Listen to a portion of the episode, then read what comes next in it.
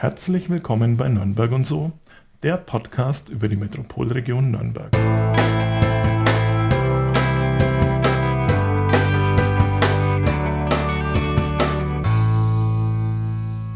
Heute sind wir in Bamberg. Unser heutiger Gast lernte beim Konzern mit dem schwarzen Posthorn Kommunikationselektroniker und fügte noch ein Studium der Elektro- und Datentechnik an.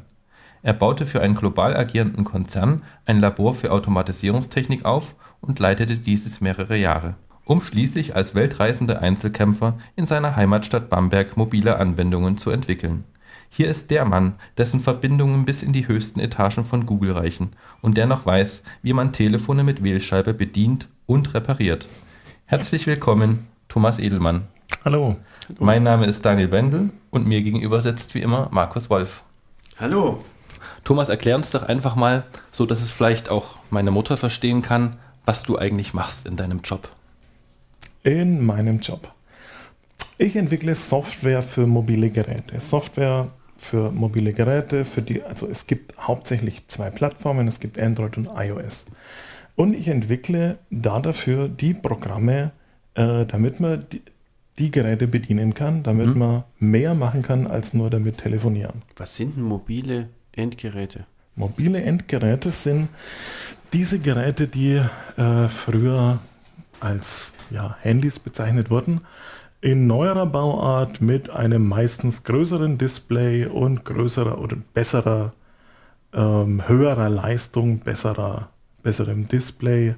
Und ich entwickle ähm, die Applikationen, die über das Telefonieren hinausgehen, mhm. über die Basisfunktionalität die eigentlich fürs, fürs, fürs Handy eigentlich telefonieren ist. Mhm. Ähm, Daniel hat ja schon Einführungs, die Einführungsfrage gestellt, ähm, wie würdest du deine Arbeit beschreiben? Ähm, machen wir es doch mal weiter. Wie würdest du diese Smartphones, wie würdest du denn ähm, Daniels Mutter, war ja schon für Eingang, eingangs die passende Person. Wie würdest du ihr erklären, warum sie sich ein Smartphone kaufen soll? Oder was könnte sie dann nutzen, was sie vielleicht vorher noch nicht hatte? Was kann sie damit nutzen, was sie vorher nicht hatte? Sie kann mit dem Gerät natürlich wie mit jedem herkömmlichen Handy telefonieren was ja eigentlich die Hauptfunktionalität ähm, von dem Mobiltelefon eigentlich sein sollte. Was sie natürlich zusätzlich kann, äh, sie kann äh, Fotos machen, sie kann E-Mails verschicken, sie kann sich mit unterschiedlichen Diensten verbinden, sie kann über Lokalisierung in Erfahrung bringen, was um sie herum passiert, wenn sie sich dafür interessiert. Sie kann Preise vergleichen, sie kann allgemein äh, sie hat allgemein dadurch einen Zugang zum Internet. Ja, so. Und, und den halt quasi immer mobil dabei. Und den hat sie immer dabei, genau. Aber zu Hause könnte sie ja quasi sich auch am Laptop hinsetzen und das am Laptop machen. Ähm, das heißt, der große Unterschied wäre dann ja, dass die Daten mobil vorliegen. Das heißt, dass man sie mit rumschleppen kann, dass man sie immer unterwegs haben kann, im Auto, genau, in der, der Fußgängerzone. Zugang, genau. Ganz genau. Ähm, hm. Was meinst du, Daniel? Würde dann deine Mutter aufgrund der Erklärung sich dann eher ein Smartphone kaufen oder doch ein Laptop? Sie hat seit kurzem ein Smartphone. Ah, das ja. ist richtig gut. Und warum? Warum? Weil sie sich ähm, vor einer Woche circa auf Pilgerreise begeben hat nach Italien mhm. okay. und ähm, dort ja einfach mit meinem Vater in Verbindung bleiben möchte, ab und zu mal eine SMS schreiben. Nicht schlecht. Gibt es dann bestimmt die Pilger-App, oder? Ich weiß es nicht, ob es die Pilger-App gibt. Ich glaube eher nicht, aber, ähm, aber sicherlich einfach Google Maps. Google Maps ja, natürlich sowieso. und Umgebungssuche. Ich denke, das kann dann schon hilfreich sein. Wir haben zwar zusätzlich noch so ein GPS-Gerät jetzt noch gekauft. Ne? Mhm. Äh, das ist ein bisschen verlässlicher, glaube ich, mit der, mit der Datenverbindung. Frisst vielleicht auch nicht ganz so viel Akku. Mhm. Aber das wäre jetzt schon mal ein konkreter Anwendungsfall für Sie. Oh, das klingt doch, das klingt doch ganz gut. Das heißt dann, ja. haben wir ja eigentlich genau die richtige Voraussetzung dafür. Und genug am Tisch sitzen, deren Mütter Smartphones besitzen. Das ist doch schon mal schön. Ja, wichtig, neue Zielgruppe. Ah, naja, neue Zielgruppe auf der einen Seite, aber auf der anderen Seite haben sie auch verstanden oder halt haben sie erkannt, was für Vorteile das Ganze nutzen kann. Ähm, und ganz für mich wichtiger Punkt, oder finde ich jetzt einen wichtigen Punkt, ähm, den der der Unterschied ist zwischen dem, was ich als Laptop benutzen kann und als, äh, als, als Smartphone oder als Tablet oder wie auch immer, ist, dass der Unterschied ähm, am Rechner sitze ich an der Maus und bediene darüber und am Endgerät benutze ich dann den Finger. Mhm. Ähm, wie sind da deine Erfahrungen mit den Nutzern? Ähm, ist es wirklich so, dass man, es heißt ja immer, dass der, dass der Weg zur Nutzung oder dass diese Barriere viel, viel geringer ist. Kannst du das dann auch bestätigen für die Endanwender? Ich denke, das ist sehr, sehr vom Alter beziehungsweise von dem, von dem bisherigen Erfahrungsschatz gegenüber, gegenüber Rechnern abhängig.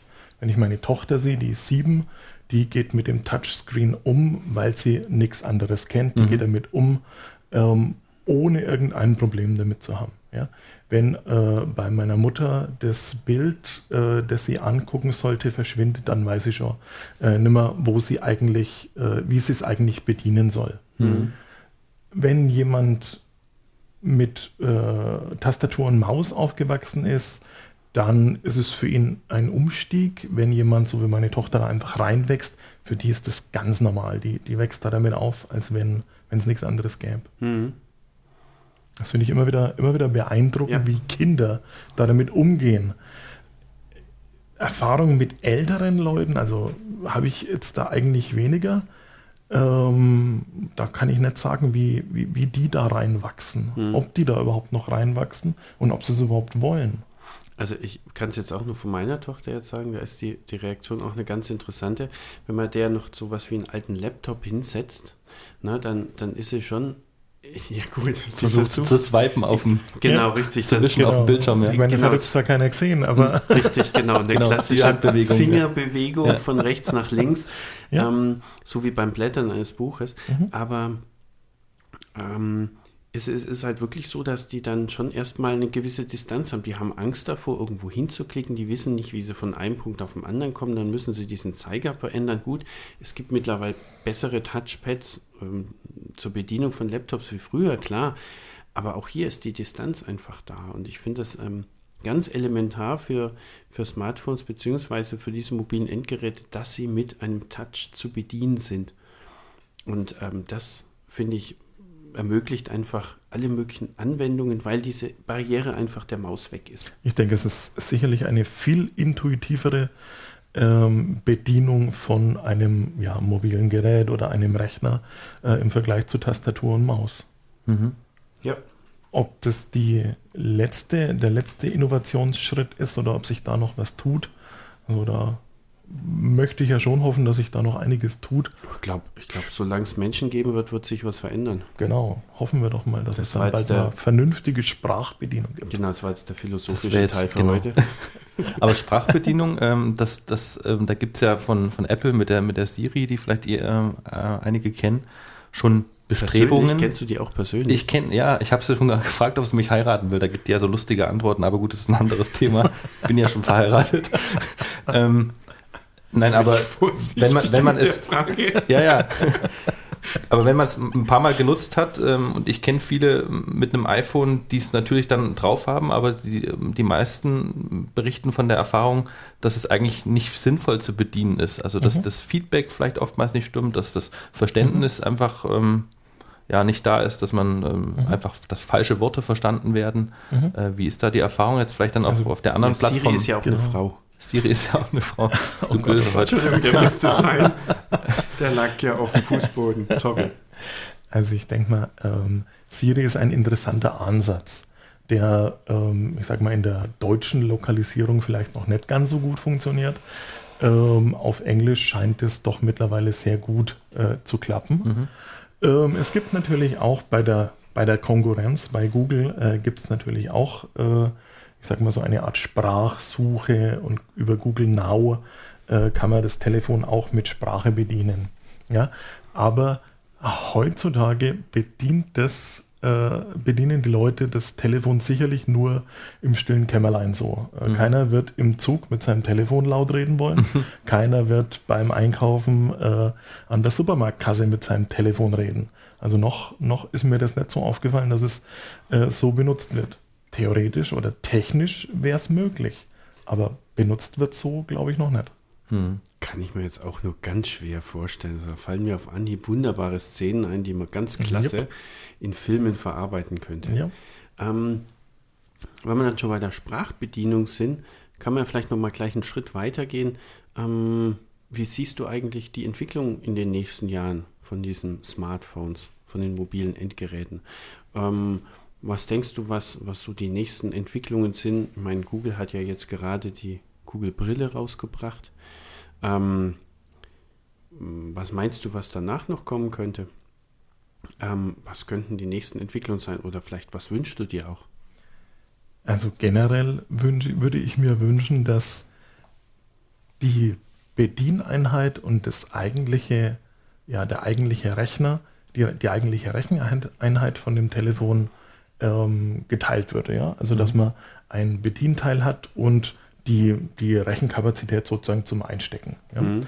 Ähm, dann könnte man die Brille, also die Google Glasses oder andere äh, Gerätschaften sozusagen als, als ähm, ja, Bedienelement beziehungsweise ähm, zum, zum, zum Sehen von den Inhalten äh, nutzen und die Recheneinheit wäre abgekoppelt. Die Recheneinheit könnte dann auch äh, von, von anderen Geräten äh, genutzt werden. Ähm, Im Auto einfach äh, von, von dem, von dem Bordsystem, nenne ich es mal. Mhm. Das könnte einfach darauf zugreifen. Ähm, da könnte man sicherlich noch, noch einiges tun. Generell glaube ich, dass die, die Google Glasses, also die Datenbrille, dass sowas schon, schon interessant wird, wenn man Inhalte ich sag mal, abhängig von seiner Umgebung ähm, über das Display äh, zusätzlich noch, noch eingeblendet bekommt und dadurch einen Mehrwert äh, ja, findet oder einen Mehrwert hat mhm. durch, die, durch die Brille. Mhm. Noch was? Was dir vielleicht so einfällt. Einfach mal, wir haben heute eine Wunschsendung, ne? Die hören wir ja auch äh, in Zukunft an, also auch in 30 Jahren und dann. Guck mal, was draus geworden ist. Nee, dann, dann gucken die nach und sagen, was sie alles noch abarbeiten müssen. Also. Einen Wunsch. Was ja. wünsche ich mir davon? Ja, klar. Ich bin ja schon fast zufrieden, was es da heutzutage gibt. Ähm, wo könnte die Entwicklung hingehen? Also bei mir wären es zum Beispiel definitiv höhere Bandbreiten im mobilen Bereich. Ja, also das sicher, das aber ja das ist ja keine, keine Innovation. Äh, ja? Sicherlich das eine Verbesserung ist ein kleiner Schritt sozusagen, ja. Ja, aber ein elementarer, wie ich finde. Also es gibt noch viele Gegenden, die ganz schlechte Datenraten haben, wo man sich dann überlegt, so, ich bin jetzt hier. Ja, zum, Beispiel, zum Beispiel äh, in Strullendorf. Ne? Wenn ich mit dem Zug von Strullendorf nach Bamberg fahre, dann ist da nichts. Ja, ja, nicht nur mit dem Zug, auch auf der Autobahn ist da nichts. Also da ist nichts. Ja? Und ich meine, solche Autobahnfahrten oder halt Zugfahrten, das ist dann halt, wenn ich wirklich, wenn es ein großer Teil meines Lebens geworden ist oder mhm. wie auch immer, oder ich halt immer mehr verankert bin eben im Digitalen, ähm, dann ist es wichtig, dass auch hier entsprechende mhm. Datenverbindungen ja, verfügbar ja, ja. sind. Außer ich habe mich jetzt absichtlich entschieden, es nicht zu nutzen. Das Aber das ist ja eigentlich dann eher Netzausbau. Ja. Und Netzausbau finde ich natürlich sinnvoll. Ich dachte, es zielt jetzt eher darauf ab, was denn das Gerät noch mehr können mhm. soll. Natürlich auch, ja, klar. Also natürlich wünsche ich mir einen äh, besseren Netzausbau ähm, mit, mit höherer Bandbreite, aber eigentlich hauptsächlich mit einer äh, besseren Abdeckung. Mhm. Ja. Heutzutage haben wir einfach noch zu viel ähm, rote Flecken bzw. weiße Flecken auf der Landkarte, ähm, wo man einfach keinen Empfang hat. Mhm. Die beiden großen äh, Anbieter ähm, die haben natürlich weniger Flecken und die beiden kleineren, bei denen sieht es natürlich schlechter aus, ganz mhm. klar. Mhm. Ich meine, in der Metropolregion Nürnberg ist der Ausbau gut. Wenn man an die Grenzen stößt, ist der Ausbau schon immer so gut. Mhm. Wenn man mit dem Zug nach Berlin fährt, gibt es Gegenden, da hat man durchgehend UMTS-Verbindungen. Es gibt Gegenden, da hat man eher. Hinter eher Kronach hört es auf. eher schlechten Empfang, genau. Ich weiß. Schiefe Ebene, schlechter Empfang. Ja. Du hattest ähm, eingangs, vielleicht sollten wir das nochmal kurz, ähm, kurz klären. Du hast ja gesagt, du entwickelst für, für iOS. Mhm. Also es ist jetzt, wem das jetzt nichts sagt, also quasi Apple und mit dem iPhone. Genau. Und äh, für Android. Das ist also genau. was von Google ähm, vor wie vielen Jahren jetzt? Ähm, äh, vor. Du hast den Experten gegenüber, du musst mich nicht angucken. Vor fünf Jahren, fünf, sechs Jahren. Vor fünf, sechs Jahren. Müssten wir jetzt genau nachgucken, ja, aber wann die Geburtsstunde war, aber so vor fünf, sechs Jahren 2008 ähm, äh, wurde die erste Android-Version, glaube ich, mhm. veröffentlicht. Was ist denn jetzt für den, für den normalen Anwender, der jetzt in den, ich will jetzt nicht Telekom-Laden, der in den Laden geht und sich ein Telefon oder so ein Smartphone eben kaufen will, äh, zwischen was kann er sich dann eigentlich entscheiden oder wird ihm das überhaupt bewusst, welche Möglichkeiten er da hat? Oder geht er nicht eher über die Geräte, über das Gerät, dass er sagt, ich möchte das iPhone, weil ich es schick finde? Mhm. Sucht er wirklich ähm, über, Ja, über die Oberfläche? Mhm. Das ist halt, äh, und vor allen Dingen, was haben wir noch vergessen? Windows fehlt wahrscheinlich noch, oder? das Phone fehlt noch. Und das Und die Kanadier fehlen noch. Blackberry. BlackBerry, okay. Blackberry fehlt. Dann hätten wir Aber das von Samsung noch eine eigene Plattform.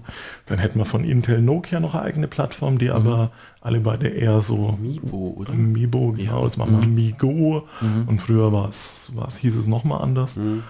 Ähm, aber die beiden Hauptplattformen, muss man ganz offen und ehrlich sagen, heutzutage oder heute nach aktuellem Stand sind einfach ähm, Android und iOS. Mhm. Und für was sich der Benutzer entscheidet, der normale Benutzer, der jetzt nicht auf irgendwas festgelegt Mhm. ist, ist eigentlich egal. Ja, was er mit dem Gerät machen will, äh, ist hauptsächlich erstmal telefonieren. Das kann er mit beiden. Er kann mit beiden äh, im, im Internet surfen. Er kann äh, mit beiden äh, lokalisierungsabhängige Dienste nutzen. Ähm, die Also meisten sowas wie Sachen. Maps oder Genau. alles, was Mit- irgendwo meine Position Genau, abfragt und sagt, genau, was ist um mich rum. Genau. Restaurantvorschläge, Mhm. also sozusagen erweitere Lokalisierungsdienste, Mhm. Restaurantvorschläge. Diese Apps, die es da gibt, die gibt es für alle Plattformen. Also wenn der Nutzer, der potenzielle zukünftige Nutzer nicht irgendwie vorbelastet ist, Mhm.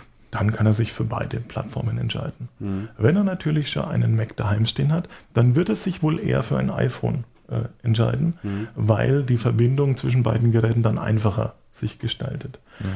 Wenn er ähm, keinen Mac hat, er, äh, ich sag mal, Google-affin ist, Google Map, äh, Google, Google Mail Accounts, Google Plus Accounts hat, dann ist es für ihn sicherlich besser, wenn er sich für ein Android-Gerät entscheidet, weil die Integration der Dienste dann auf dem Gerät Mhm. einfach ähm, ja, leichter vonstatten gehen. Mhm. Und der zu Hause einen Windows-Rechner hat, der müsste sich doch nach, nach der Argumentation dann eigentlich ja für das, für das Windows-Phone entscheiden, aber die haben den Anschluss, äh, würdest du behaupten, den Anschluss verpasst? Naja, Oder sagen wir mal so, sie sind relativ spät auf einen fahrenden Zug aufgesprungen und müssen natürlich jetzt sehen, dass sie, ähm, sie haben kein schlechtes System, ganz, Mhm. ganz sicherlich nicht, aber ähm, sie haben natürlich einen geringen Marktanteil. Mhm. Und vom Marktanteil ist natürlich auch abhängig, was es äh, für Apps dafür gibt und wie dafür entwickelt wird. Und bei einem geringen Marktanteil wird halt weniger äh, Aufwand betrieben. Mhm. Ähm, die großen Player haben sicherlich was. Sorry, die großen Player haben sicherlich was dafür, aber die, ähm, die kleineren Entwicklungsstudios, die tun dafür eher wenig. Mhm. Okay. Das ist ja mal ganz interessant, weil ähm, man ja wirklich diesen Schritt ja eigentlich ja, automatisch erwartet, ne? dass man dann sagt, so Windows geht dann auf Windows-Basis. Ich glaube, das ist auch noch denen ihr großes ähm, Argument jetzt nicht, aber ihre große Hoffnung, dass die Nutzer dann eben von Windows auf Windows umsteigen. Ähm, also ich, kann jedem, ich kann jedem Nutzer nur empfehlen, dass er das Gerät mal in die Hand nimmt und damit, äh, ich sag mal, erste Schritte unternimmt. Und wer erste Schritte mit einem Windows-Phone unternimmt, der wird sich das schon überlegen, ob das das passende Gerät ist Mhm. für ihn, beziehungsweise wie sich denn bedienen lässt, ob er damit glücklich werden kann. Genau. Mhm. Also das heißt, Ergebnis im Prinzip für den Kunden ist es relativ egal. Ähm, meinst du, dir, äh, er entscheidet so bewusst mit dem Ganzen, dass er jetzt ein Gmail-Konto hat und von Google Heinz haben will? Ich glaube sogar, dass die meisten gar nicht wissen, dass äh, man erkennt noch, dass da so ein Ap- Apfel drauf ist. Das ist dann von Apple und das wollen sie dann vielleicht haben, weil Apple ist cool. Und manche sagen mittlerweile, Samsung wäre das auch. Und ähm, ich glaube einfach, dass die, also ich würde einfach sagen, dass die viel mehr nach den Geräten dann entsprechend gehen und viele gar nicht wissen, was auf ihren Rechnern überhaupt draufläuft. Und das ist durchaus möglich. Ja. Es Mhm. kann auch sein, ähm, dass der ähm, Telekom-Berater ihm äh, lieber ein Gerät von der und der äh, Marke verkauft, Ja. weil sie da vielleicht mehr im Lager haben. Aber prinzipiell ist es sicherlich so, dass sich die Geräte für den normalen Nutzer erstmal nichts nehmen. Ja. Das ist auch sehr schön. Deswegen sind wir ja hier. Wir wollten keinen Glaubenskrieg starten und wir wollten nicht anfangen, über die verschiedenen Plattformen herzuziehen, sondern wir wollten ein bisschen versuchen, das äh, etwas ja, aufzuschlüsseln, ein bisschen zu sagen, was das ist, was das Unterschied, dass es da andere Betriebssysteme gibt. Wie, wie läuft denn die Entwicklung ähm, dafür dann eigentlich ab? Weil das ist ja das, was du sozusagen, Mhm. dein, dein Lohn und Brot. Ähm, wer, wer tritt an dich heran, dass er eine, eine App haben möchte? Ähm, und wie, wie funktioniert dieser, dieser Schritt? Also, dass ich mir vielleicht auch als Unternehmer, der an dich Mhm. herantritt, dann überlege, möchte ich dann, kommen die mit der Meinung, ich brauche unbedingt eine iPhone-App und du musst sie darüber aufklären, Mhm. Moment mal, du solltest auch an das und das denken oder wie, wie läuft das ab? Also vor zwei Jahren war es schon noch so, dass äh, ein Unternehmen oder ein potenzieller Auftraggeber kam und gesagt hat, er braucht eine App. Und wenn er gesagt hat, er braucht eine App, dann hat er eine iPhone-App gemeint. Ja? Und dann musste, musste man ihm erklären, also die iPhone-App ist die eine Seite der Medaille, aber es gibt noch eine zweite Plattform, die auch einen großen Marktanteil hat, das ist die Android-Plattform. Wollen wir für die auch was tun? Ja, das war dem, war dem, dem potenziellen Kunden erstmal gar nicht klar, äh, dass es da noch eine zweite Plattform nebendran gibt. Heute ist das eigentlich anders. Ja, heute weiß der Kunde meistens darüber Bescheid und fragt auch teilweise zuerst nach der Android-Version. Also es ist nicht mehr so wie vor zwei Jahren, dass ähm, iPhone präferiert wurde.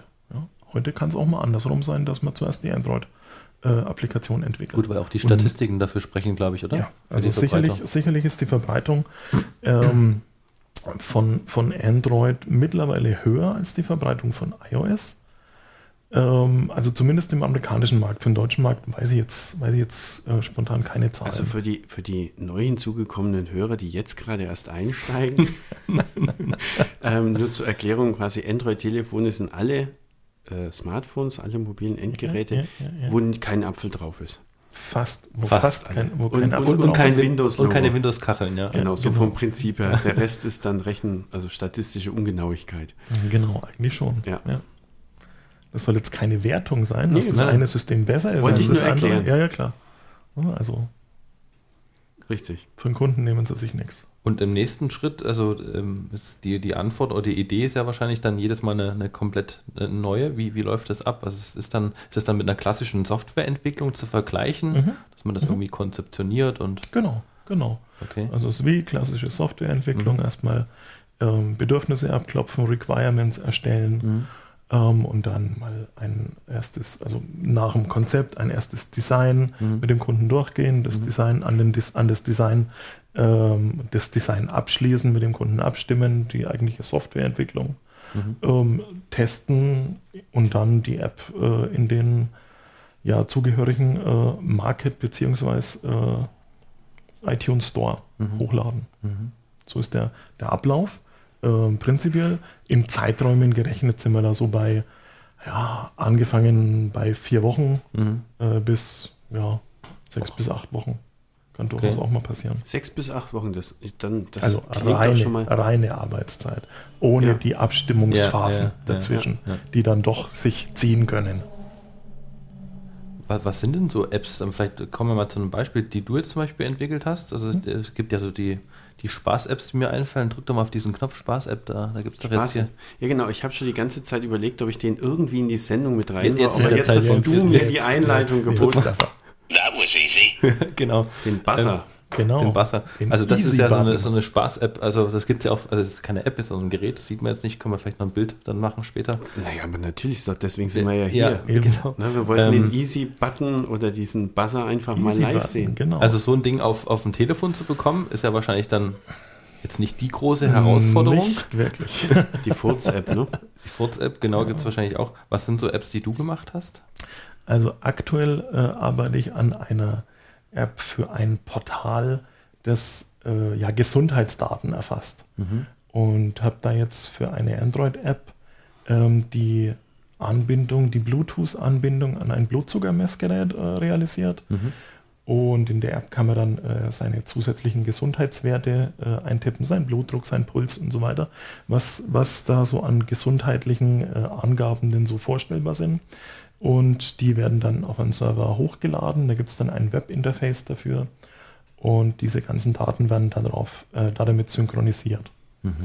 Ähm, benutzerabhängig. Äh, Werden dann auch Empfehlungen abgegeben? Also wenn man da Daten eingibt, Blutwerte oder was, auch Blutzuckerwerte und ähm, dass dann das Gerät dann ein Feedback gibt? Das ist ähm, in einem nächsten Schritt mhm. äh, angedacht, sozusagen, dass diese Information jetzt nicht von dem Gerät ausgewertet wird, sondern auf dem Server ausgewertet mhm. wird und dann äh, die Information zurückkommt für mhm. den Benutzer. Das, das, ist jetzt mal ein ganz, ganz interessantes Szenario. Als allererstes hatten wir es ja anfänglich, wie kann man deiner Mutter erklären, dass sie jetzt... Äh, dass sie äh, sich ein Smartphone kauft, dann könnte man ihr ja so einen mobilen Blutdruckmesser noch anpacken ja. und würde ja immer informiert sein, was äh, jetzt sie auf den Weg oder welchen Blutdruck sie auf dem Weg hat.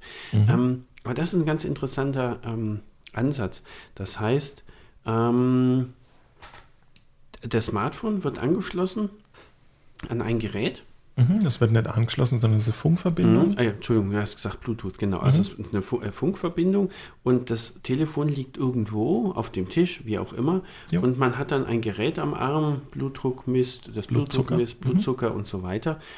Und das sendet dann die Daten an jemand anders. Genau, an einen zentralen Dienst, der diese Daten verwaltet, bei dem man sich vorher auch angemeldet haben muss und seine mhm. Benutzerdaten. Mhm. Ähm, das ist ja aber auch ähm, übergreifend. Also man könnte sich ja auch überlegen, dass das ja jetzt nicht nur für eine Person macht, die es jetzt für sich entsprechend äh, installiert, sondern es wäre ja auch ja zur Krankenpflege möglich oder was auch immer. Also es sind da sehr viele Funktionalitäten mhm. äh, durchaus möglich, die man ja an die man vielleicht jetzt noch gar nicht so denkt im ersten Schritt. Mhm. Technisch ist da sicherlich sehr viel möglich. Man muss natürlich auch bedenken, ähm, was das auch, ich sag mal, datenschutzrechtlich mhm. äh, dann noch äh, hinter sich herziehen könnte. Ja. Ich bin mir nicht sicher, ob es sinnvoll ist, dass die Krankenkasse all diese Daten kriegt. Mhm. Ja, könnte, die, könnte, die, die, würde sich das wünschen, oder? Um ihre Tarife anpassen zu können. Die würde sich das sicherlich wünschen. Ja. Wenn die äh, Krankenkasse sozusagen direkt Zugriff auf die äh, Daten in der Kantine hat, was man da gegessen hat. Mhm. Aber ob das Szenario wünschenswert ist, ist was anderes. Mhm. Also das heißt, man kann ja auch mit Smartphones und mit den damit lokalen mobilen, also mit den Funkverbindungen, die das äh, mhm. Smartphone mobil, äh Quatsch, lokal kann, doch relativ viel machen. Jetzt haben wir ein mhm. ganz schönes Thema angefasst. Ähm, jetzt können wir damit mal weitermachen, weil jetzt sind wir ja schon ein bisschen, was kann man alles noch mit den Smartphones machen? Mhm. Ähm, ich habe mal eine ganz, ganz klasse Anwendung, habe ich mal gesehen gehabt aus Südkorea. Okay. Da hatten die an die Wand gepflastert, mhm. also gedruckt quasi einen, ähm, ein Supermarkt. Gedruckt. Ein Supermarktregal. Richtig. Okay. Also alle möglichen Regale. Und dann waren lauter so QR-Codes drauf. Also diese mhm. Schwarz-Weiß-Raster, die man auch auf dem Bahnticket findet. Mhm. Ähm, und die konnte man dann ab, abscannen mhm. und dann konnte man durch den gesamten Raum laufen und sagen, das möchte ich gerne zu Hause haben und bestellt das mhm. und das wird nach Hause geliefert. Fand ich top. Das war Geschichte. eine U-Bahn-Station. Ja. Ja, ja. Da kannst ja, du auf dem Bahnsteig, genau. wenn dir langweilig ist, quasi gleich einkaufen, oder? War das? Genau, das? richtig. Ähm, das ist ja jetzt, finde ich, ein sehr schönes Beispiel für mobile Nutzung Nutzung, die den Menschen auch wirklich dabei unterstützt. Das heißt, die EDV, das Gerät an sich verschwindet hinter dem primären Nutzen. Mhm. Und der Nutzen ist intuitiv zu bedienen. Mhm. Also relativ intuitiv zu bedienen. Ne? Genau. Ich gehe hin, fotografiere es ab, weil das ist ja auch noch so einer der klassischen Methoden. Das will ich haben, das will ich haben, das will ich haben. Das ist wie aus dem Regal nehmen. Ganz mhm. genau, richtig. Ähm, machen wir uns mal einfach die Frage, ähm, warum gibt es es noch nicht hier? technisch wäre das sicherlich kein Problem. Es ist höchstens ein Akzeptanzproblem. Mhm. Ähm, ich kann aus dem Katalog bestellen. Genauso könnte ich natürlich auch über so ein, über eine äh, Plakattafel, auf der äh, die ganzen ähm, Einträge aus dem Katalog äh, sind, die ich dann einscannen kann, könnte ich auch über das Smartphone direkt bestellen. Dann müsste das Ganze ausgeliefert werden und ich hätte das Szenario. Ähm, weil du gemeint hast, das ist ein Akzeptanzproblem. Ja, genau. Ähm, ist es denn so, dass die Kunden äh, auch mit diesem Problem auf dich zukommen?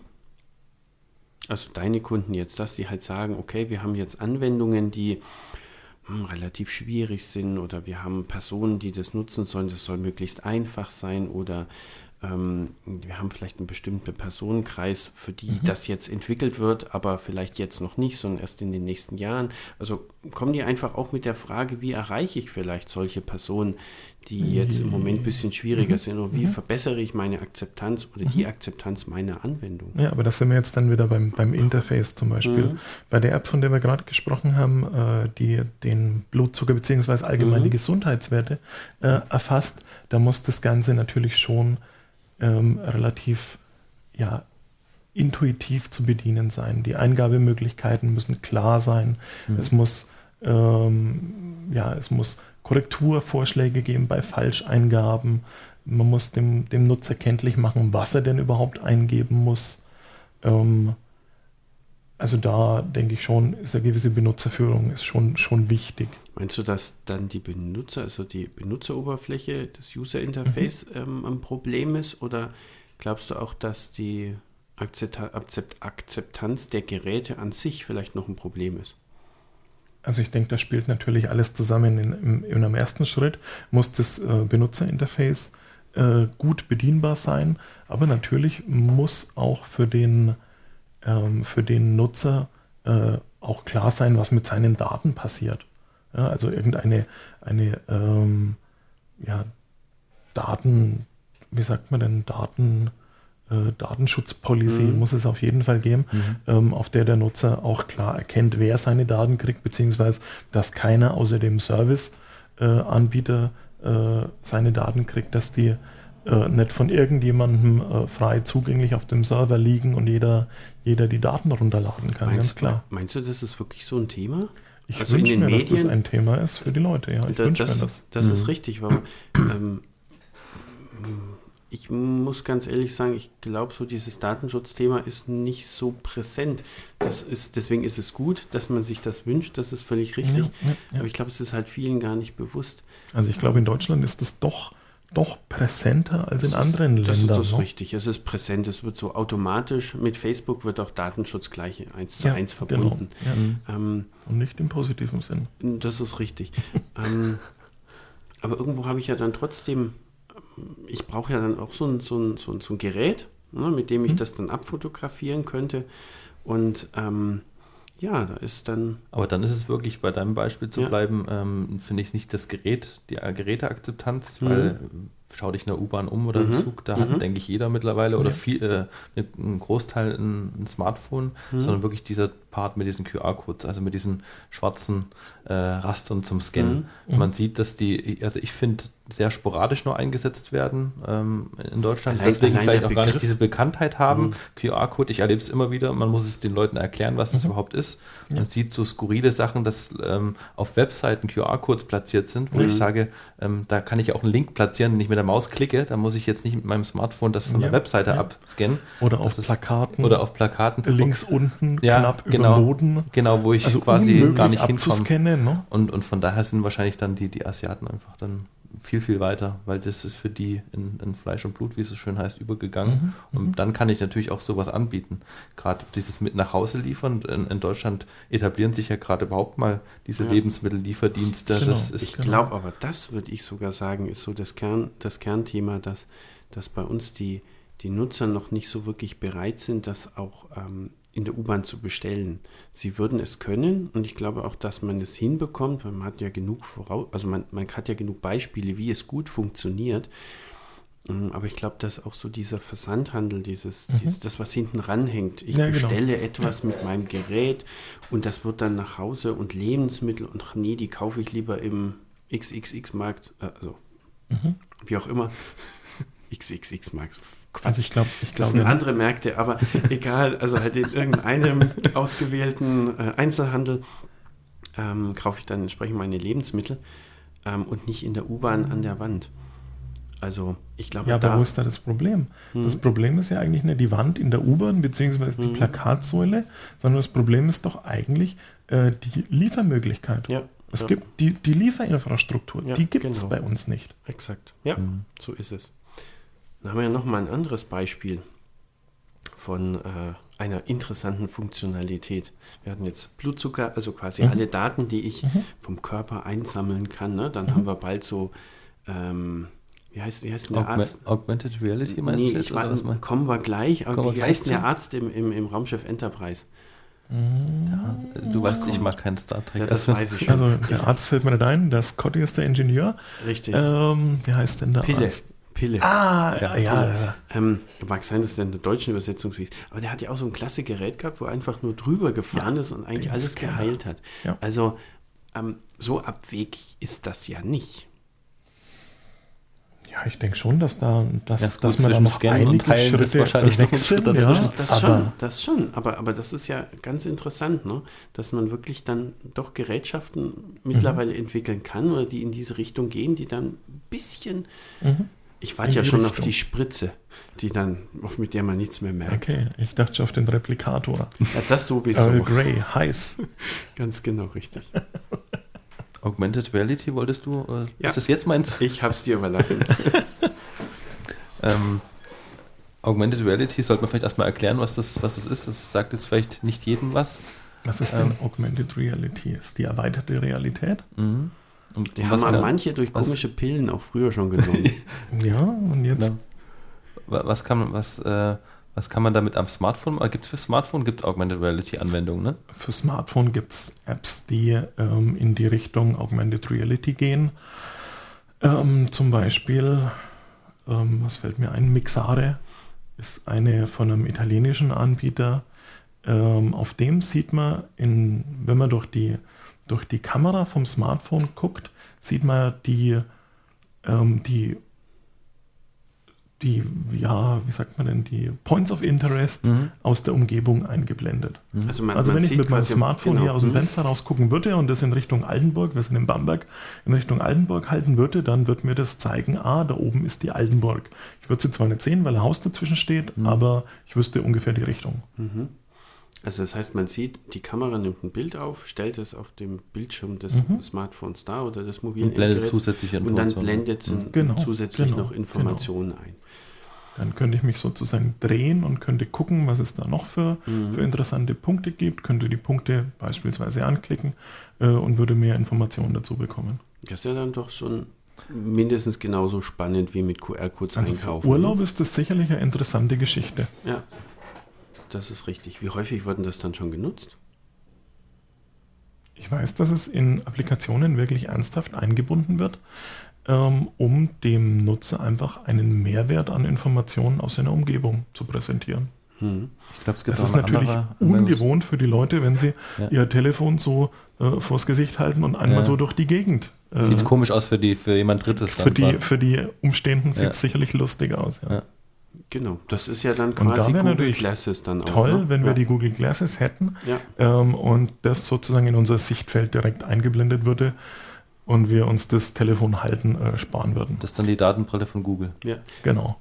Kann man da mal ein bisschen äh, ins, ins Detail ein bisschen gehen? Das heißt, nehmen wir mal an, ich gehe jetzt durch Bamberg. Ich bin Ja. jetzt nicht so häufig in Bamberg. Ich Das ist suche. ein Fehler. Genau, du fährst immer nur richtig. durch, du musst mal aussteigen. Stimmt, hast du recht. ähm, ich habe einen langen Aufenthalt meist mit dem Zug. Also, ähm, ich komme jetzt nach Bamberg, war vielleicht ein paar Mal dort und erinnere mich, ah, was weiß ich, die haben vielleicht schöne Brücke, wunderschöne Altstadt.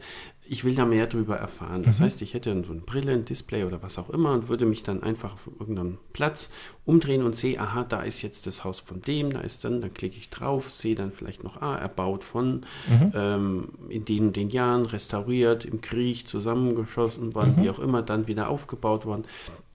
Also das ist natürlich dann schon für Stadtführungen doch Mhm. eigentlich genial. Genau, genau. Also da kann man sicherlich einiges, einiges tun äh, in Bezug äh, auf Touristen oder auch allgemein, ähm, um den Leuten einfach einen Mehrwert zu bieten. Mehrwert, Abhängigkeit von der Position. Ist das denn aufwendig, sowas zu entwickeln? Das eigentliche Entwickeln mag jetzt da gar nicht so aufwendig sein, aber die sinnvollen Inhalte, die guten Inhalte dafür zu kriegen, Hm. ist der eigentliche Aufwand. Na gut, aber nehmen wir jetzt mal an, die Stadt Bamberg würde jetzt auf dich zukommen und sagen schon, her, wir brauchen sowas, wir haben Mhm. genug sinnvolle und gute Inhalte. Das Ja, hat sie ja, mit ja. Sicherheit. Ja, genau, dann könnte man sowas realisieren. Also, liebe Stadt aber was Bamberg, ähnliches gibt es da schon. gibt's schon. Ja, klar. Ja. Das ist ja schön. Ja, Liebe Stadt aber Nürnberg. ja. Oder liebe Museen. Ja, Na Ja, für Museen, da Museen, könntest du ja der zum Bild dann irgendwie. Museumsinformationssysteme, Ja, Stadtinformationssysteme. Da könnte man viel tun, natürlich, ja.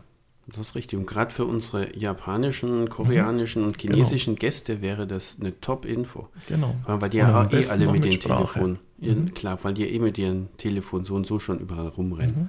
Aber von der Entwicklung her, das interessiert mich, wie, wie funktioniert es, dass du dann, also du greifst als Entwickler mit, mit der Software, die da drauf Mhm, läuft, ja. auf die Kamera da zum Beispiel zu. Auf die Kamera, Und, und dann auf, damit du auch merkst, dass es sich jetzt dreht, auf einen, einen zusätzlich Sensor. auf die Sensorik, die in dem Gerät eingebaut ist. Da ist ein Kompass eingebaut, Mhm. da sind Neigungssensoren eingebaut und generell ist noch das GPS eingebaut. Das heißt, ich weiß die Position, Mhm. ich weiß die Richtung, in die ich gucke. Ähm, ich weiß sogar, ist nicht bei jedem Gerät so, aber bei manchen Geräten, äh, wie, das, wie das Gerät geneigt ist. Mhm. Also ich kann äh, sozusagen auch den Punkt nicht nur als Strich darstellen, sondern auch wirklich genau drauf zielen. Also Durch könntest du, wenn du nach oben gehst, dann auf der Turmspitze zum Beispiel Genau. irgendwie was noch gesonderte ein Genau, genau. einblenden. Welche Sensoren hat denn das, das äh, Smartphone denn dann eigentlich? Also was haben, was haben heute gängige äh, äh, Smartphones, Smartphones für Sensoren? Ähm, die gerade aufgezählten, also äh, GPS, ähm, also um die Lokalisierung, um den Mhm. Ort zu bestimmen, Neigungssensor, Kompass, äh, Lichtsensor haben sie alle mittlerweile eingebaut, um die Displayhelligkeit eigentlich das sinnvoll Display anzupassen. automatisch hell oder dunkel. Ja, es funktioniert nicht bei jedem Gerät. Mhm. Was haben sie denn noch für Sensorik eigentlich? Beschleunigung vielleicht auch sowas? Beschleunigungssensor, das wird, daraus wird die Neigungsinformation gezogen. Ah, okay. Also da gibt es unterschiedliche Jetzt haben wir Herangehensweisen. doch, jetzt haben wir doch mal einen. Elektrotechniker hier. Ja. Wie funktioniert ein Beschleunigungssensor? Entschuldigung, ich musste das jetzt mal mit reinpacken, weil das finde ich nämlich jetzt gerade mal sehr spannend. Ich könnte mir doch vorstellen, bestimmt irgendwie funktioniert es mit einer Flüssigkeit, oder? Im Smartphone. Nee, also mit Ja, ich meine, muss ja Flüssigkeiten- nicht mit Wasser auffüllen, du, Mit Öl, Öl wechseln. Du hast Ölwechsel fürs Telefon. Da bin ich jetzt absolut überfragt gerade. Ne, Ah, der sehr gut, haben wir es auch mal geschafft. Aber ich kann mir ja absolut nicht vorstellen, dass ein, also ein Quecksilberneigungssensor, Beschleunigungssensor im Telefon verbaut ist. Ja, Also das glaube aber ich das ja wäre so, wäre wär jetzt Das wäre klassisch. eine Möglichkeit, ja. aber das wäre auch so, das habe ich mir jetzt auch so spontan einfach gemacht, dann irgendwie so ein Quecksilberteil, das Genau, man dann irgendwo genau, genau. mit der Ein, Trägheit. Schwing, ein Schwingpendel, Mhm. ah, wie im Oder Flipper, so. aber, aber eher nicht, ne, glaube ich. Okay, gut, dann müssen wir nicht so sehr ins Detail gehen, aber, recherchieren. aber man muss keinen Ölwechsel machen mit dem Smartphone. Nein, Ist auch interessant für manche Zuhörer. Ähm, Ähm, Elektrotechniker, Stich, Stichwort, ich habe es ja auch im Einleitungstext äh, ähm, erwähnt.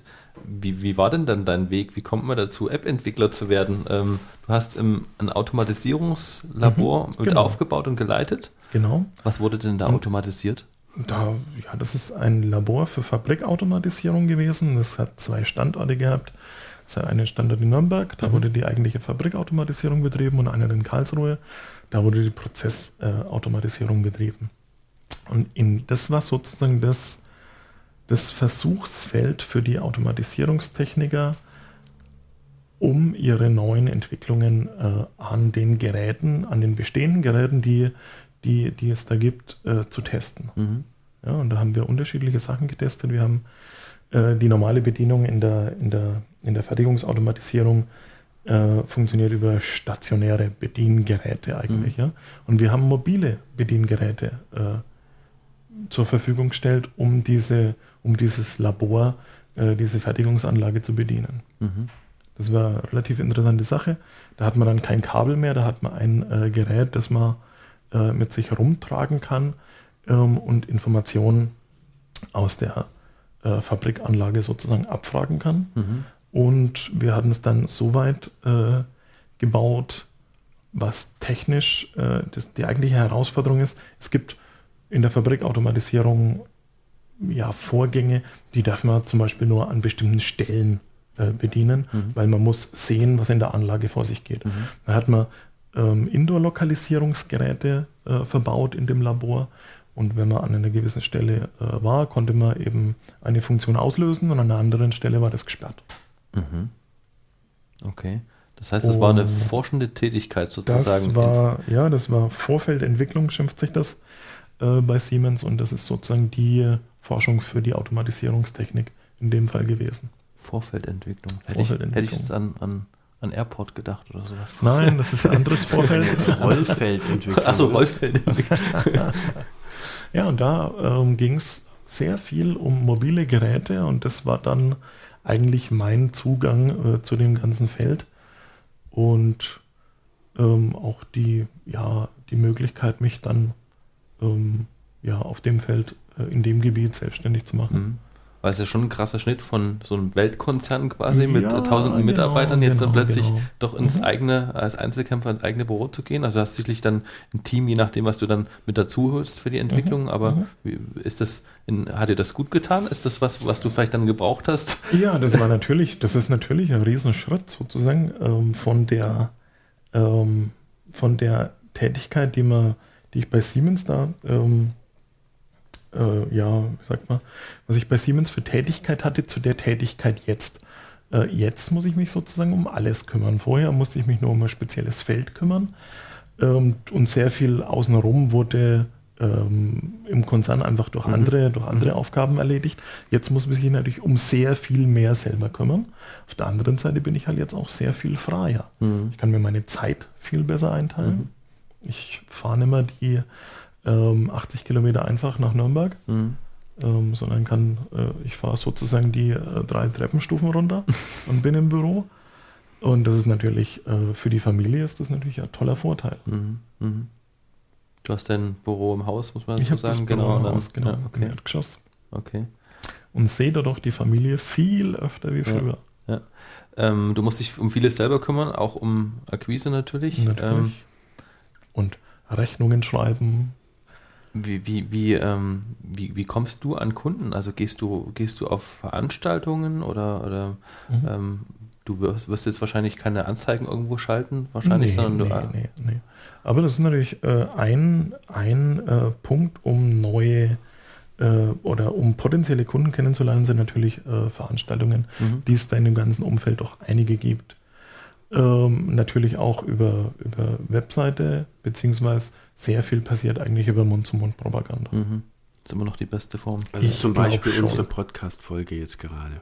Das ist bestimmt eine ganz tolle Propaganda. Na Mund zu klar. Mund. That was easy. Genau. Das musste sein, sorry. Der Button musste sein. Ich wusste schon, warum der da liegt. Ja, genau. So verspielte Kinder, die dann kommen, müssen da immer draufdrücken.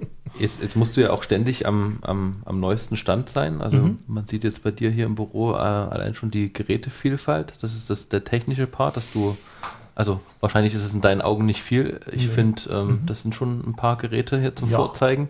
Ja. Ähm, das heißt, da musst du auf dem aktuellsten Stand sein, dass du dann die Geräte zum, zum Testen wahrscheinlich dann vor allem auch da Mhm. hast. Genau, genau. Ähm, wie, wie bildest du dich fort? Also wie, wie bleibt man äh, gerade bei so einem Feld, was sich so schnell entwickelt, dann auf dem aktuellen Stand? Mhm.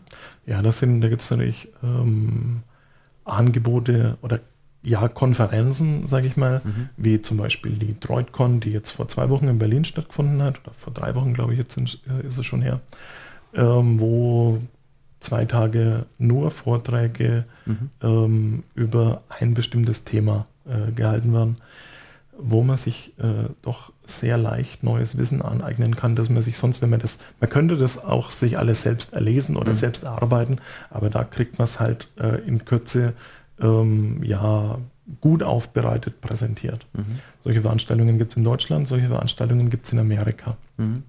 Und na, wahrscheinlich auch für alle möglichen Plattformen, die es gibt. Genau, da gibt es, also äh, wo ich, wo ich gerne hingehe oder beziehungsweise zweimal dort war und heuer auch wieder gerne hingegangen wäre, aber leider keine Karte gekriegt habe, ähm, ist die Google I.O. Das Mhm. ist die Entwicklerkonferenz für Android. Ähm, die ist in San Francisco und findet einmal jährlich statt. Mhm. Warst du schon mal auf der WWDC? Nein, da habe ich auch keine Karte gekriegt. Mhm. Das ist nämlich das Keine Karte gekriegt heißt, das ist das so schnell ausverkauft. Genau, genau. Es Entschuldigung, gibt- es gibt WWDC ist die Entwicklerkonferenz von Apple. Ja. Genau, Ah, das okay. ist die Ja. Entwicklerkonferenz Mhm. äh, für die iOS und Apple-Plattform allgemein. Die findet auch in San Francisco statt, drei Wochen nach der Google I.O. Kann man Und gleich dort bleiben? Beiden, könnte man gleich dort bleiben, genau.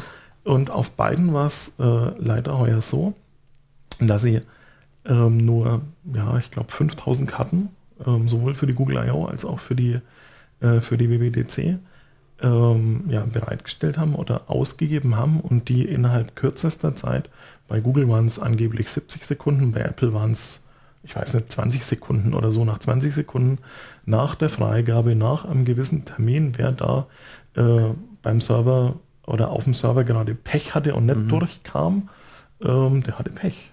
Und der hat keine Karte gekriegt. Nur 5000 Tickets ist gut. Ne? Ja. Das, äh, da würde sich manche äh, Musikgruppe vielleicht danach sehen, so Ja, viele ja, ja, ganz klar. äh, Besucher zu Aber, bekommen. aber wenn man sieht, wie die, ähm, wie, wie viele Entwickler oder wie viele Entwicklungsbüros es mittlerweile für die Mhm. Plattformen gibt, es, es ist ja nur die eine Konferenz. mhm. Und die ist sozusagen weltweit interessant. Und das sind 5000 Tickets äh, nicht viel. Ne? Und die sind sofort verkauft. Warum soll man denn überhaupt da hingehen? Ja, weil man da direkt äh, mit den Android-Entwicklern äh, sprechen kann, die neuesten Entwicklungen äh, oder auch mit den Apple-Entwicklern die neuesten Entwicklungen äh, für beide Plattformen äh, präsentiert kriegt. Mhm. Bei Apple geht es so weit, dass man da ein äh, Verschwiegenheitsabkommen unterzeichnen muss, dass man die Informationen, die man hat, erstmal bis zum nächsten Release von der Software noch gar nicht äh, sozusagen preisgibt. Mhm. Also da muss man wirklich NDA unterschreiben bei Da holen die sich von Apple. 5000 Leuten eine Genau, NDA? genau. Okay. mit dem, mit dem äh, Kauf vom Ticket Ja, okay. äh, akzeptierst du das. Mhm. Ähm, Und Haben wir ja schon mal die Unterschiede von den beiden Plattformen. Beim einen muss man dann sagen, dass man nichts sagt und beim anderen dürfen wir schon reden. Genau, die eine Plattform ist etwas offener, die andere ist etwas geschlossener, Gibt es denn was sonst noch auch Vor- und Unterschiede? Nachteile hat. Gibt es sonst noch Unterschiede? Außer ich meine so gut, sie sind beide Konferenzen relativ nah beieinander. Mhm, schöne Gegend, kann man gut in im Urlaub Moscone fahren. Center in San Francisco. Genau, ist ja auch mal schöne Gegend, kann man Ja, auch in Urlaub fahren. Richtig. Gibt es sonst noch Unterschiede? Also mit Sicherheit ganz viele, ne? aber so, was jetzt mal so spontan ich glaube, bei, bei Google stimmt das oder ist das ein Gerücht, dass man da Geräte geschenkt bekommt? Auf der Konferenz der, Ja. Auf der Konferenz? würde ich jetzt würde ich jetzt nicht sagen, dass das immer so sein muss, Ja. aber ich war zweimal auf der Google I.O. und da gab es zweimal äh, gab's, ja, gab's, gab's ein Gerät. Was, was, Ja, es was, gab ein einmal Smartphone oder? ein Smartphone Okay. beim ersten Mal, wie ich auf der Google I.O. war.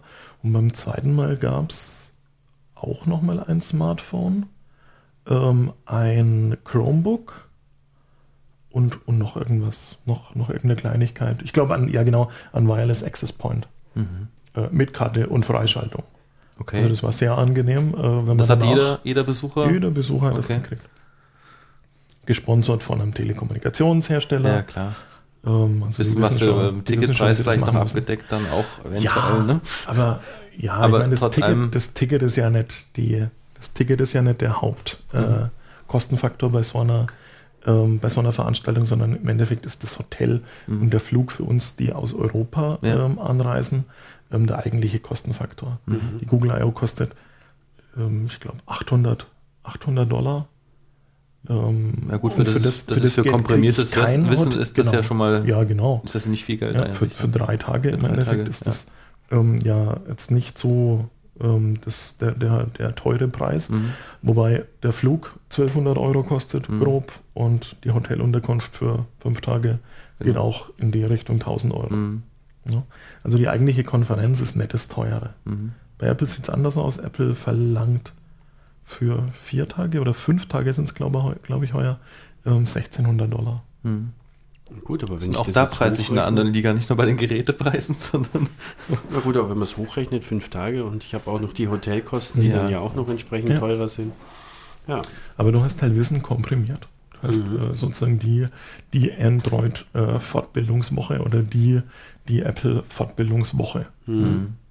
wo du, wenn du ein Problem hast, direkt mit den Leuten sprechen kannst, wo du ähm, die Entwicklungen, die in der nächsten Zeit passieren, präsentiert kriegst, Mhm. wo du äh, dich in ein äh, Lab setzen kannst und ähm, wirklich ja so hands-on-mäßig ähm, die den Zugang zu der neuen Plattform Mhm. ähm, ja, äh, bekommst. Mhm. Gibt es dann jetzt, ähm, auf der einen Seite haben wir ja die Veranstaltungen gehabt, aber gibt es so an den Plattformen an sich äh, die gleichen Unterschiede, die man jetzt auch im Unterschied bei den Veranstaltungen sehen kann?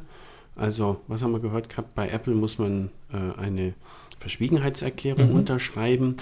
Ähm, bei Google kriegt man Produkte geschenkt. Muss nicht immer sein, aber, so die- aber es war wohl Klassiker. immer so.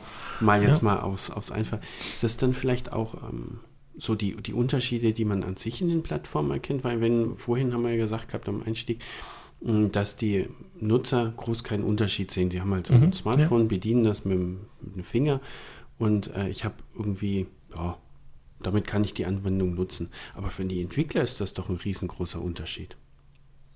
Oder? Für die Entwickler, ja, es ist ein riesengroßer Unterschied, würde ich jetzt nicht Das war sagen. jetzt einfach eine- mal so. Ja, ne? die eine Plattform ist eher offen Mhm. und die andere Plattform ist eher verschlossen. Das hat immer Vor- und Nachteile. Ja, es gibt keinen Vorteil, den, der nicht auch gleichzeitig irgendwo einen Nachteil äh, nach sich zieht. Bei Apple ist es so, ähm, du hast wirklich ja, grob drei Gerätetypen. Du hast das kleinere iPhone, das größere iPhone, also die, du hast das 4, 4 und 4S, die haben den kleinen Screen und du hast das 5er, das hat den größeren Screen und du hast halt den, den iPad-Screen. Ja? Mhm. Und somit ist die, ist die, die Bildschirm, sind die Bildschirmauflösungen äh, durch. Ja. Während du bei Android ähm, ja schon allein äh, fünf, sechs, sechs Geräteklassen hast äh, mit unterschiedlichen oder mit möglicherweise nochmal unterschiedlichen Bildschirmauflösungen.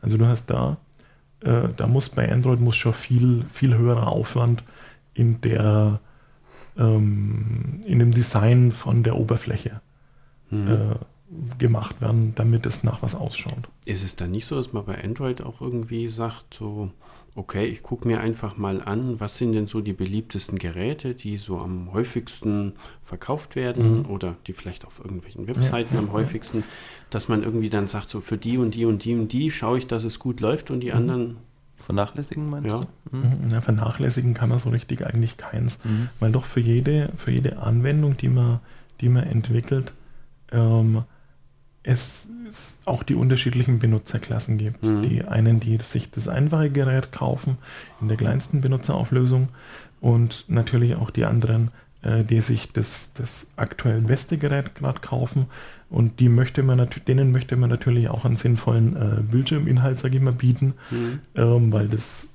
das Display einfach viel, viel bessere Möglichkeiten bietet als, als das kleine Display. Ja, einfach hochskalieren funktioniert da halt nicht. Mhm. das ist Also man natürlich muss, aber da, man muss da aktiv was tun. ganz schöner Aufwand, ne? Das ist sicherlich ganz schöner Aufwand, der da betrieben werden muss. Okay, Ja. das heißt, Und sag es mal, gibt, auch, es gibt auch Kunden, die sagen, nein, für die kleine äh, oder für die kleinste Bildschirmklasse, da tun wir mal nichts. mhm. Und dann skaliert das einfach automatisch nach unten. Das sieht meistens vernünftig aus, aber es ist sicherlich nie optimal. Sind dann manche Kunden schon wieder zurückgekommen und haben gesagt gehabt, oh, jetzt wollen wir doch was für das Mhm. Kleine? Ja, ja. Ja, ja Passiert auch, für das Weil sie Kleine. einfach merken, Ja, genau. Sie haben da genau, was übersehen. Genau. Sie brauchen die Mhm. Plattform einfach auch. Mhm. Man spricht es durch, aber ähm, es ist halt dann doch so, wie die App sich dann im Markt durchsetzt, kann man halt schlecht äh, vorhersagen. Und dann sieht man eben, okay, der Benutzerkreis äh, favorisiert meinetwegen doch die hochklassigen Mhm. Geräte. Mhm. Ja? Und dann muss man für die eben nochmal extra was tun. die grafischen Oberflächen, ähm, liefert die der Kunde oder gibt es da noch eine Agentur, die zwischengeschaltet ist? Oder machst du die grafischen Oberflächen? Also ich versuche das zu vermeiden, dass ich mit grafischen Ober, also mit der, mit den Grafiken selbst, Mhm. also mit dem Erstellen der Grafiken, Mhm. äh, was zu tun habe, sondern ich äh, wünsche mir das sozusagen vom Kunden, dass Mhm. er das, äh, dass er das sozusagen bringt. Mhm. Äh, alternativ habe ich dann halt Leute ähm, im, ich sage mal, im Netzwerk, die Ja. das für mich tun. Ja. Aber selbst ist das, also mein Part ist das nicht. Mhm. Mhm. Wie, weil du Netzwerk sagst und wir es von, den, von diesem Austausch hatten, gibt's, oder wie ist denn hier in, in der Region der Austausch? Gibt es da ein, ein, ein gutes Angebot, sofern man das als gut äh, bezeichnen kann? Also gibt es viele Angebote, wo man, wo du dich hier fortbilden kannst und Netzwerke und austauschen kannst? Also in der Region jetzt direkt gibt es jetzt ähm, nicht so die äh, tollen Angebote äh, Mhm. für mich als, als Android- oder iOS-Entwickler. Natürlich gab es letztes Jahr gab's die, wie hieß es in Nürnberg, Mobile, Mobile Web Week oder, Mhm. oder Web Week oder so. Ja, Web Week, ja, Und da genau. waren sicherlich auch äh, Inhalte äh, für mobil, fürs, für Entwickler, die sich mit mobilen Geräten beschäftigen. Mhm. Aber eigentlich muss man dann, da muss man dann schon ein paar Kilometer weiterfahren. Mhm. Also in, Mün in München zum Beispiel gibt es eine aktive Android-User Group. Mhm. In Berlin gibt es eine. User Group ist dann also zu Deutsch der Stammtisch. Genau, genau, genau. Genau, das ist In- der neue Stammtisch. genau, in Nürnberg gibt es auch einen äh, iOS-Entwickler-Stammtisch. Ja, okay. Ähm, ja, also das Angebot in der Region ist dann eher dünn gesät, würde ich Mhm. sagen. Es gibt was, aber nicht so viel Mhm. wie jetzt doch in München oder in Berlin. Da ist die Vielfalt einfach, oder das Angebot einfach größer. Was aber äh, mich nicht daran hindert, dann da einfach mal hinzufahren. Ne? Ja. Und äh, von dort einfach, dadurch, dass man auf vielen Konferenzen war oder auf vielen Veranstaltungen war, kennt man natürlich auch die Leute, die äh, da in München äh, beziehungsweise in Berlin äh, sich damit beschäftigen. Oder Mhm. kennt man auch welche, die sich dort damit Mhm. beschäftigen. Mhm.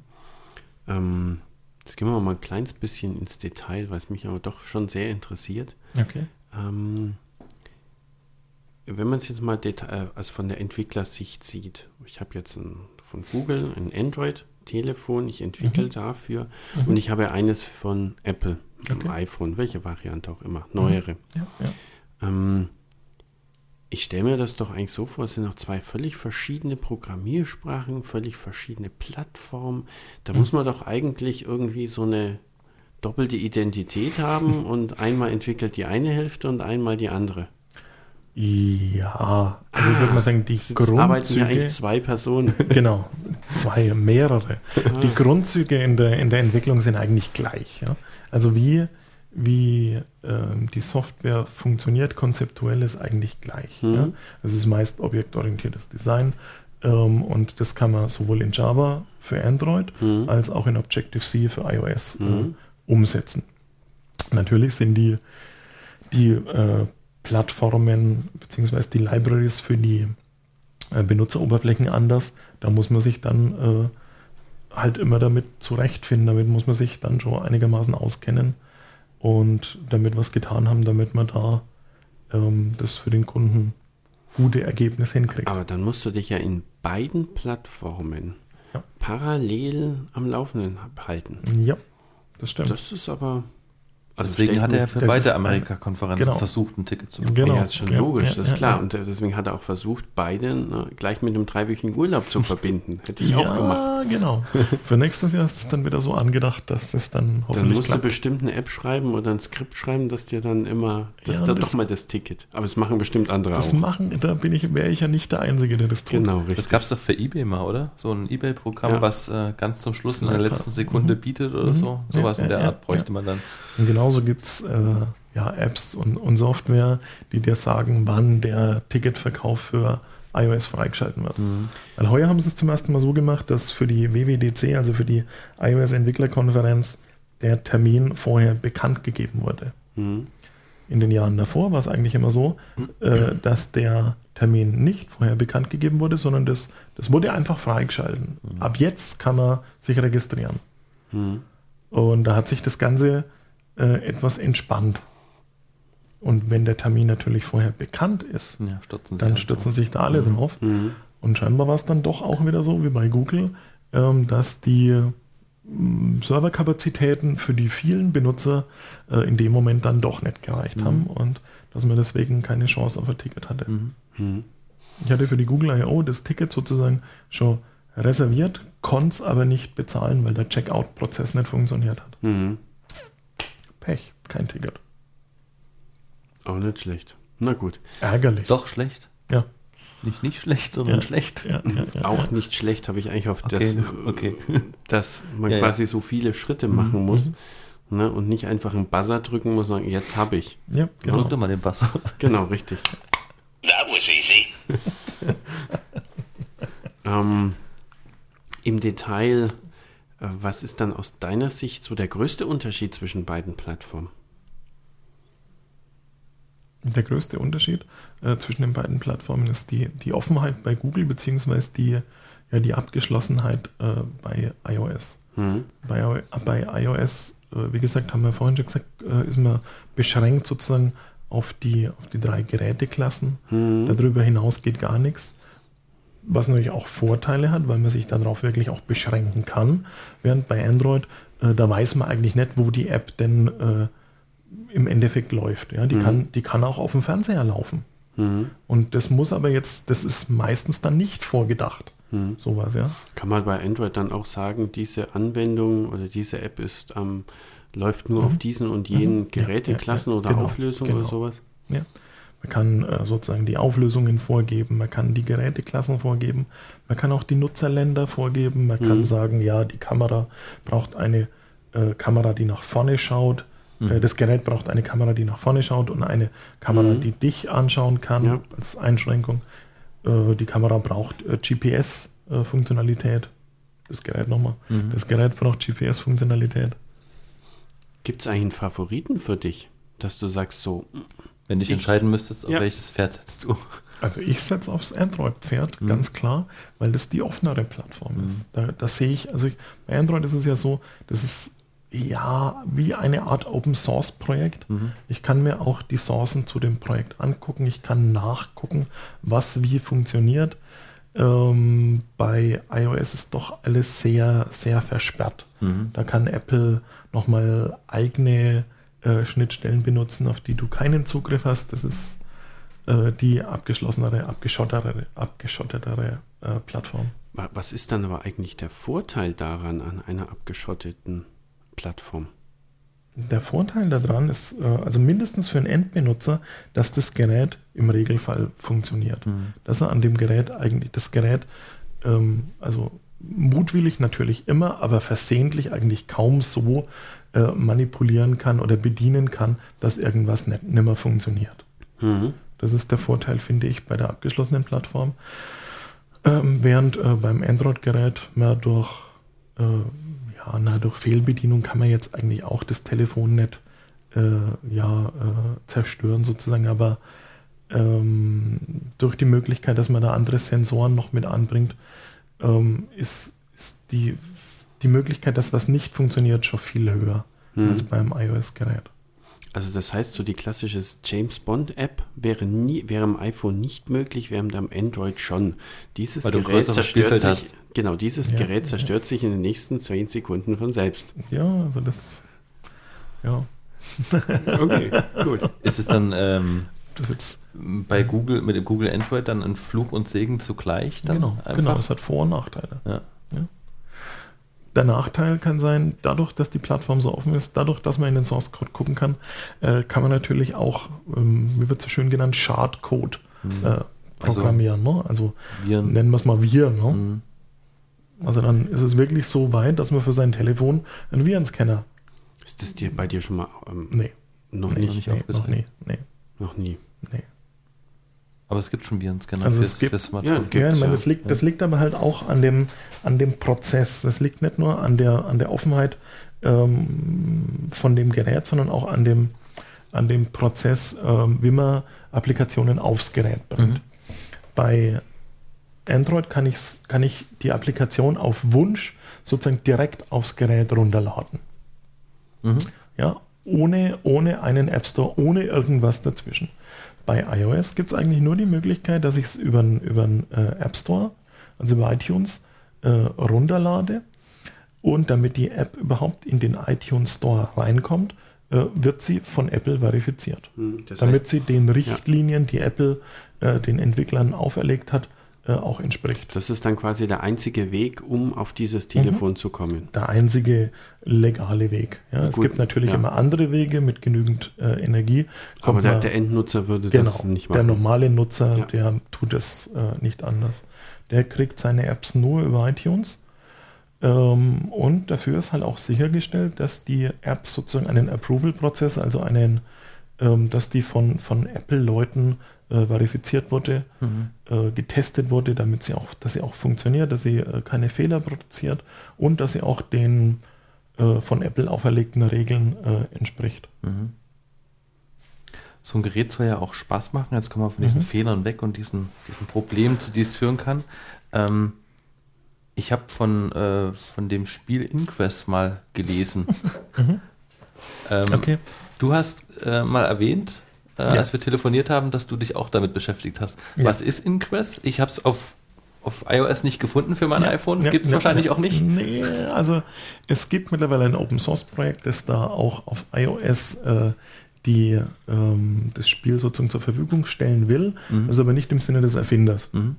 Also der Erfinder ist ähm, Niantic, heißen die, heißt die Firma. Äh, es ist nicht ganz klar, ob die jetzt zu Google gehört oder ob sie nicht dazu gehört. Ob es eine Ausgründung ist oder auch äh, wie. Ähm, und das ist ein Spiel für, für Android-Geräte. Ja, das ist ein äh, Spiel, ähm, das ein Outdoor-Spiel eigentlich ist. Also es ist lokalisierungsabhängig.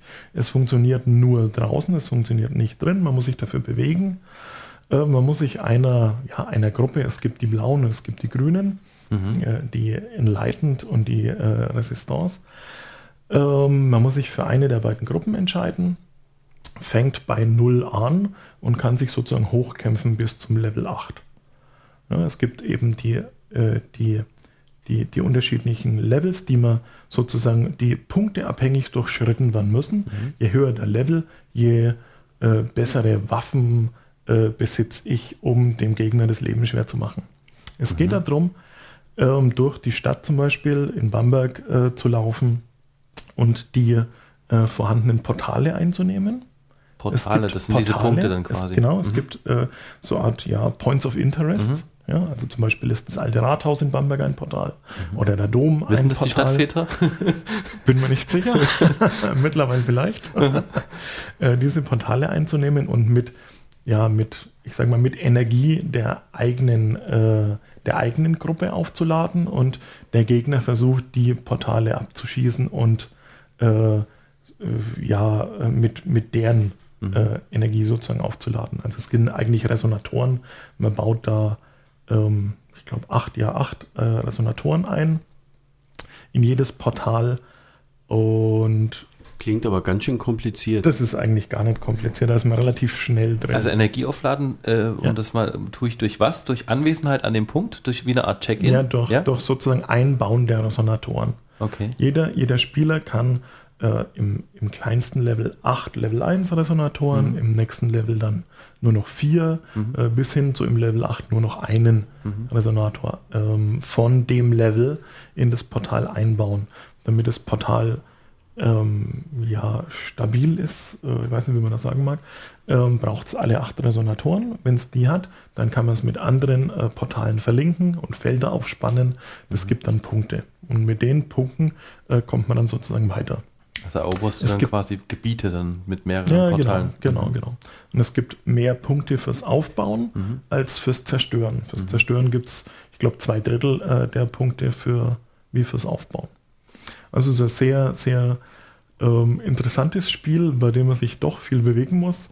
Ich habe im, ich glaube, Januar und Februar war so die Hauptspielzeit bei mir, äh, doch öfters abends äh, 200 Kilometer in Bambach zu Fuß zurückgelegt. Also An das einem war, Tag, oder? Nee, in den, in den äh, ich weiß nicht, sind es 30 Tage, äh, an denen ich gespielt habe. Okay, also diesen Jahr. Januar, Februar Jupp. 2000. Also Mütter, holt eure dicken Kinder vom Computer weg, Ja, raus mit denen, ja, ja. Und kauft ja, ihnen ein ja. Smartphone und Ja, genau. installiert Ja. nur diese Ingress App drauf. spielen. Also es ist wirklich ein interessantes Spiel. Man lernt äh, nur doch, dass es eigentlich, es, es zwingt zum, zum Teamspiel, ja, weil Mhm. du ab einem gewissen Level alleine äh, nichts mehr erreichen kannst. Ja. Man lernt Leute kennen, gezwungenermaßen, weil man im Team arbeiten muss. Äh, man lernt natürlich auch die Gegenseite kennen, aber das schadet ja nicht. Mhm. Also es ist wirklich, es ist sehr spaßig. Also die Spaß. trifft man dann nicht nur digital am, am Smartphone, sondern auch im, genau, im echten auch Leben. in real life Okay. an den Portalen. Mhm. Alle, die in ihr Telefon versunken an irgendwelchen Sehenswürdigkeiten stehen. Das ist mal ich mal- würde ich mal hochverdächtig. fragen, was sie spielen. Oh, das wäre doch vielleicht gar nicht schlecht, an den gewissen Portalen noch Kaffee anzubieten oder ja, sowas. ja, ja, ja, ja. Oder die Portale gleich ins Café zu verlegen. Auch das gibt's ja, dass man sozusagen aus dem Café, weil man muss nicht immer genau auf dem Portal stehen, ne, sondern Mhm. äh, es, es gibt einen gewissen Umkreis, in dem man was tun kann zu dem Portal. Das sind 40 Meter. Aber Und du musst rausgehen, du kannst es nicht vom Büro aus machen, von der Couch und Nee, sagen, ich kannst erobere es, kannst mal. es nicht, obwohl es natürlich Leute gibt, die sozusagen eher, ähm, also ich kenne jemanden in Bamberg, der kann an den äh, Neptunbrunnen vom Sofa daheim aus dem Wohnzimmer ran. Ja? Aber nur, wenn er am Fenster steht. Okay. Aber halt nur an das Portal, ne? an die anderen natürlich nicht. Mhm. Okay. Du so meintest, ganz verstanden habe ich es jetzt zwar immer noch äh, nicht, lass uns doch das nachher einfach mal ausprobieren. Ja. Wir wollten Stimmt. ja eh noch mal die Bamberger Altstadt. genau. Ja, wenn das ich so selten hier bin, dann muss ich da Genau. ja unbedingt mal. Ja, Heute bist du auch nicht mit dem Zug da. so richtig. Jetzt hast du gerade Sehenswürdigkeiten gesagt, bleiben wir doch mal gleich dabei. Okay. Was würdest du denn unseren Hörern empfehlen für eine Sehenswürdigkeit? Nicht unbedingt Bamberg, von mir aus auch gern Bamberg. Ja, aber natürlich, also, ne, das ist ja der Podcast für die Metropolregion und wenn jemand noch nicht in Bamberg war, ist Bamberg sicherlich immer ein sehenswertes Mhm. Ziel. Es ist ja eine tolle Altstadt, ähm, die man sich anschauen kann, in der man auch gern mal Stadtführung machen kann, was sehr interessant ist. Ähm, insofern würde ich schon, schon Bamberg als, als Ziel mal empfehlen. Mhm. Also Bamberg allgemein. Gibt es da vielleicht noch allgemein? irgendwas was Spezielles, was man definitiv angeschaut haben muss in Bamberg? Was man definitiv Du versuchst angeschaut. jetzt den also Geheimtipp zu entlocken, die, die. Altstadt. Ja, die Altstadt ist äh, generell sehenswert. Mhm. Ähm, was, was ich total äh, schön und interessant finde, ist zum Beispiel im Naturkundemuseum der Vogelsaal. Mhm. Das ist wohl was ziemlich, ziemlich Einmaliges. Ähm, also ist, eine- ist eine ganz, ganz tolle Sammlung ähm, äh, an, ja, an, an Vögeln ähm, präpariert, aufgebaut, aufgestellt. Mhm. Das ist ein sehr interessanter Saal. Ist vor allem kindergeeignet. Also wer mit Kindern äh, sich das mal anschauen mag, das ist, das ist toll. Meine Und- Tochter, meine Töchter, meine Tochter könnte da, könnte da noch länger drin bleiben. Ah, glaub ich. okay, das ist schön. Ähm, somit haben wir da ja schon mal immerhin mal etwas Detailliertes. Ähm, und mit einem etwas Detailliertem wollen wir dann auch äh, den Podcast beenden. Okay. Wie sieht es denn aus? Ähm, hast du für unsere Hörer vielleicht ein, eine gastronomische Empfehlung, ein Lieblingslokal, etwas, wo du sagst, da müssen die unbedingt mal hin und das probieren? Also wenn die Leute natürlich schon von weit her gereist sind. Also mindestens aus Berlin oder Oslo ja, ja, oder ja, Trondheim Ja, ja, oder auch aus Nürnberg. Ja. zum. Beispiel. Trotzdem, Weit ähm, weg, ne? genau, können sie, ähm, also was, was ein, was es wahrscheinlich äh, nicht so oft gibt im Umland, äh, sind die Bamberger Bierkeller. Mhm. Ja, die Bamberger Bierkeller sind nämlich äh, auf den äh, Hügeln um Bamberg rum. Ist das dann nicht so wie in Erlangen auch? Der Berg? Der ja, Berg? der Berg, genau. genau. Genau. Also Mhm. so, so in der Art. Ähm, und die Bierkeller, also der Spezialskeller beziehungsweise der Wilde Rose Keller, die sind immer mal einen Besuch wert. A, wegen dem Bier und B, natürlich wegen dem tollen Ausblick. Mhm. Und man kann natürlich seine eigene Brotzeit mitbringen, was ähm, auch Mhm. äh, immer wieder bei äh, weiter angereisten Leuten immer wieder für Verwunderung sorgt. Ja, was macht denn ihr da? Ihr könnt doch euer Essen nicht mitbringen. Doch, bei uns kann man das auf dem Keller. Nur das Bier Gibt muss man es halt einen kaufen. speziellen Keller, wo man sagt, da, der ist irgendwie. Ja, Spezial, Spezial, also Ach, der heißt Spezial. Spezi-Keller Ach, heißt der Spezi-Keller, eigentlich, okay. Spezi-Keller. Okay. Ähm, oder Wilde Rose. Es kommt Ah. auf den Biergeschmack an. Ah, ähm, Aber auf beiden gibt es Rauchbier. auf Aber beiden gibt's nicht Rauch- nur natürlich. Stimmt. Ich meine, da müssen wir uns dann doch noch mal ein bisschen darum kümmern in unserem aktuellen Projekt. Da kommen wir jetzt leider nicht drum rum. Das heißt, ähm, nach Bamberg kommen, in Spezi-Keller gehen Mhm. und ein Rauchbier trinken. Genau. So, und für all die, die nicht wissen, was ein Rauchbier ist, bekommen wir jetzt vielleicht eine Einführung. Ja, ein Rauchbier ist ein Bier mit einem leichten Rauchgeschmack. Ja, äh, es gibt manche, die sagen, der schmeckt wie ein Schinkenbrot, ähm, was ich jetzt nicht so nachvollziehen kann. Ähm, es ist einfach eine leichte Rauchnote. Eine leichte Rauchnote. Ja, genau. Gut. Das finde ich ein schönes Ende, weil das darf dann jeder mal selbst probieren, ob das eine leichte Rauchnote ist oder aus, ja. nicht wie ein Steak, ein verbranntes Steak schmeckt. Nein. Bleibt jedem mal überlassen. ähm, wir machen das jetzt auf jeden Fall so. Vielen herzlichen Dank, Bitte? dass wir hier sein durften.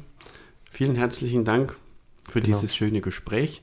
Ich denke mal, wir hauen dann auch mal ab in die Keller, oder? Ja, Genau. gehen wir mal raus. Trinken ein Rauchbier. Also vielen Dank. Ciao. Ja. Ciao.